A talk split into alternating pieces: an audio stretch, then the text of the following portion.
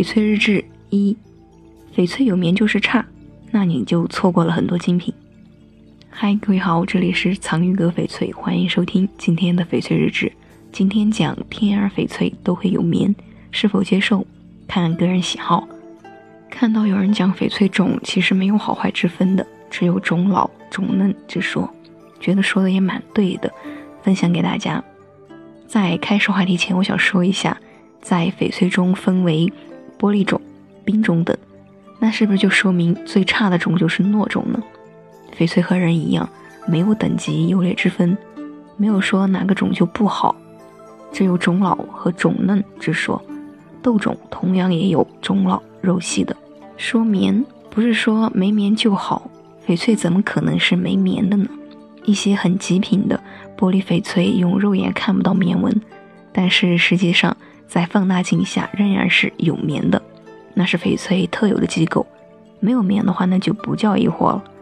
那究竟为什么我们看不到有些翡翠里不是玻璃种的，确实也没有棉呢？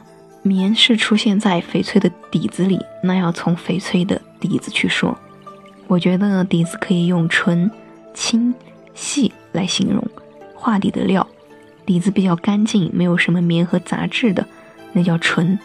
这个可以出现在糯种或者糯化底上。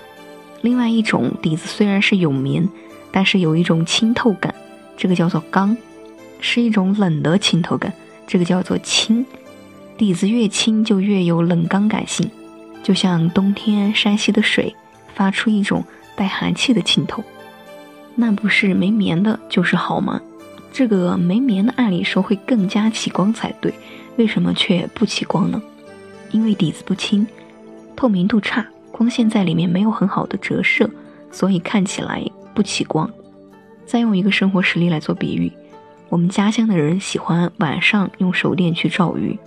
懂得照鱼的人都知道，鱼塘里的水很浑浊，光线很难穿透水里看到里面有鱼。虽然都知道这鱼塘的鱼很多，但是水浑浊，很难看到鱼塘的鱼，所以只能选择一些山溪、小沟之类的地方。这些地方的水比较清，光线容易穿透，可以很清楚的看到里面没有鱼。这个道理是一样的，因为鱼塘水。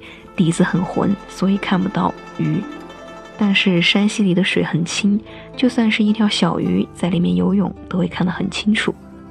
翡翠不单是单一的矿物组成的，这也决定了有棉是很正常的。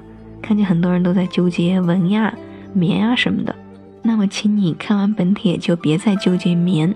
你说没有棉，只是你肉眼看不到。棉，翡翠天然没有优化是重要的标志，没棉。那不就成壁货了？你会要吗？在不影响美观的情况下，有棉是必须的。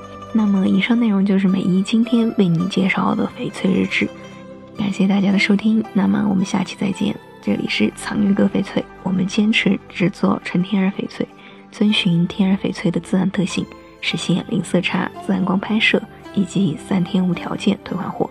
如有兴趣了解更多，就请关注我们的公众微信号“藏玉阁翡翠”。藏为多音字，也念藏，西藏的藏；玉为玉器的玉，阁就是阁楼的阁。感谢大家收听，依然是美一用声音为你读玉。那么我们下期再见。